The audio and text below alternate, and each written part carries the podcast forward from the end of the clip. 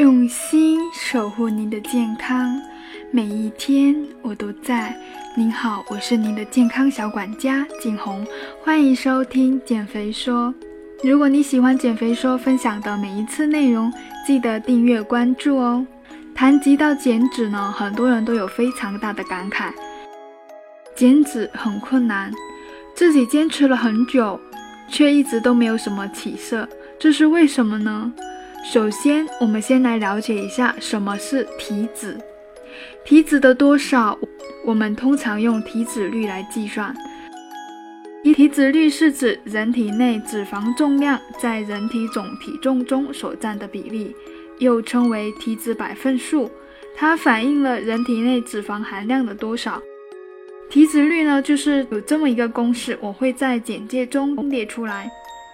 衡量一个人胖还是瘦，体脂率是一个不可忽视的重要标准。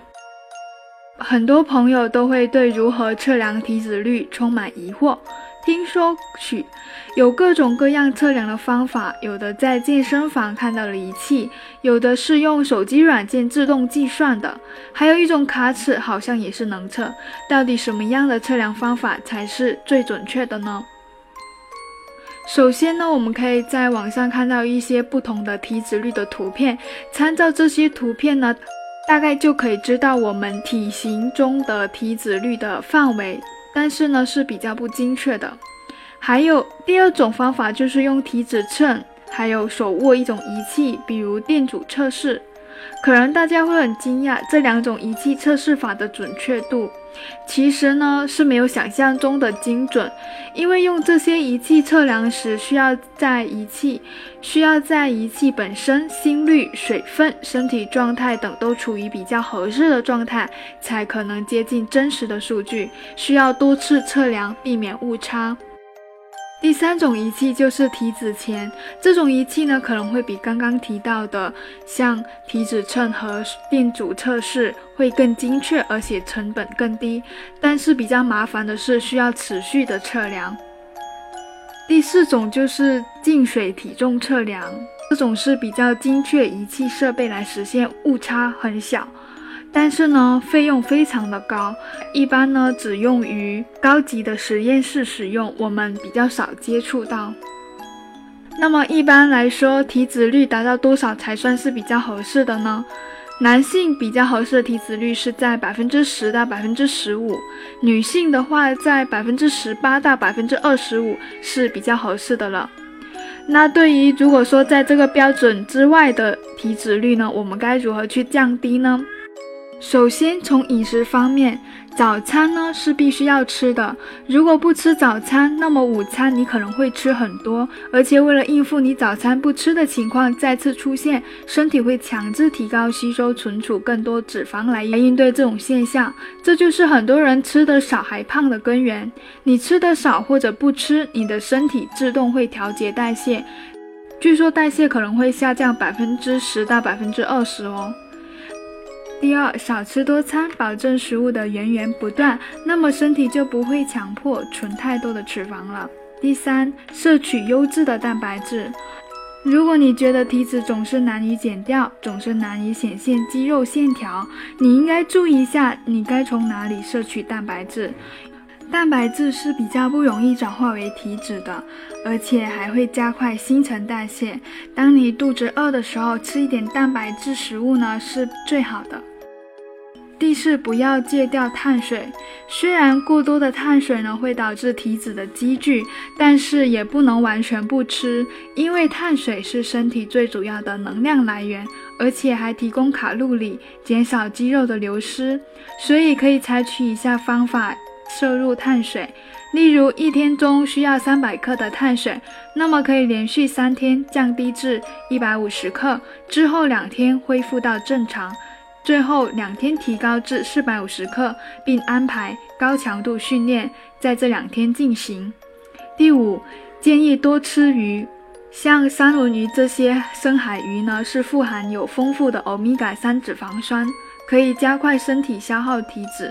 另外，欧米伽三脂肪酸呢，还会让身体将碳水转化为肝糖原，因此由碳水转化为脂肪便会减少。第六，用蒜头煮饭。蒜头是我们中国人很常用的主食配料，它能刺激分泌肾上腺素及解偶联蛋白，使身体动用多一点体脂，并提高身体的能量消耗。此外，蒜头还能够控制皮质醇水平，减少身体消耗肌肉，所以主食的时候可以放一点蒜头会更好哦。第七，多种蔬菜摄入。多样化且丰富色彩的蔬菜是几乎不用在乎量是多少的，因为蔬菜的饱腹感很强，能够有效的控制淀粉或者蛋白质的摄入，只会吃到少许的蛋白质、脂肪、糖类、维生素、无机盐及纤维素。第八，一定要多喝水。不要喝含糖的饮料，包含运动饮料。一般的饮料为了提升口感，都会加入果糖和糖。关于糖的话，上一期也提到了有二十九种高糖的陷阱，感兴趣的话可以回听一下。如果可以的话，还是建议白开水会比较好，或者茶叶水、黑咖啡、新鲜的柠檬片泡水等等都可以呢。接下来是从运动方面来降低你的体脂率。首先，不要单独只做单一的肌肉训练，因为这些只训练单一肌肉的动作呢，虽然能够有效的刺激目标肌群，但对于整体体脂的减少并不是很大。所以，想要减脂，最好选择同时训练到多部位肌群的动作，效果才会加倍哦。其次，不要只做器械训练，器械训练都有规定的运动轨迹，只能有固定的动作，这样会限制肌肉的活动范围，限制肌肉生长极限，降低燃脂和肌肉成长的效率。当然了，如果是入门级的训练者，可以通过器械来熟悉动作模式和肌肉的运作。第三，高重量训练后，建议再进行半个小时的有氧运动。有氧运动呢是减脂运动中比较推荐的，减脂是离不开有氧运动，但是也不能一昧的只做有氧。最好的方法是先进行力量训练，再以半个小时的有氧训练收尾。有氧训练呢是一个很好的减脂工具，在力量训练之后进行是一个比较理想的时间，降低体脂呢也效果也是比较好的。第四，不要只做卷腹，投入大量时间做卷腹，除了让健身效率降低之外，对于腹肌帮助并不是很大，还不如先做一些多关节的运动，以两到三项的核心训练收尾的训练效果会更好哦。第五，不要重复的训练同一个动作，虽然深蹲、卧推等动作。呃是比较常用的，但也不是每次都要做同样的训练，动作越多组合越好，动作越多肌肉发展越均衡，时不时要改变一下运动的顺序，把握好动作间休息的时间。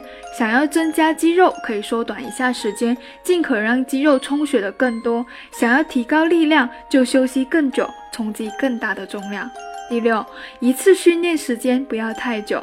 许多上班族呢，平时没有时间，所以平时不练，周末呢就拼命的锻炼，或者急于求成，盲目攀比，不考虑自身的情况，训练时间过长，极有可能造成反效果哦。因为在我们重大训练的时候，压力会让我们肾上腺素爆发，所以训练时会有一种非常爽的感觉。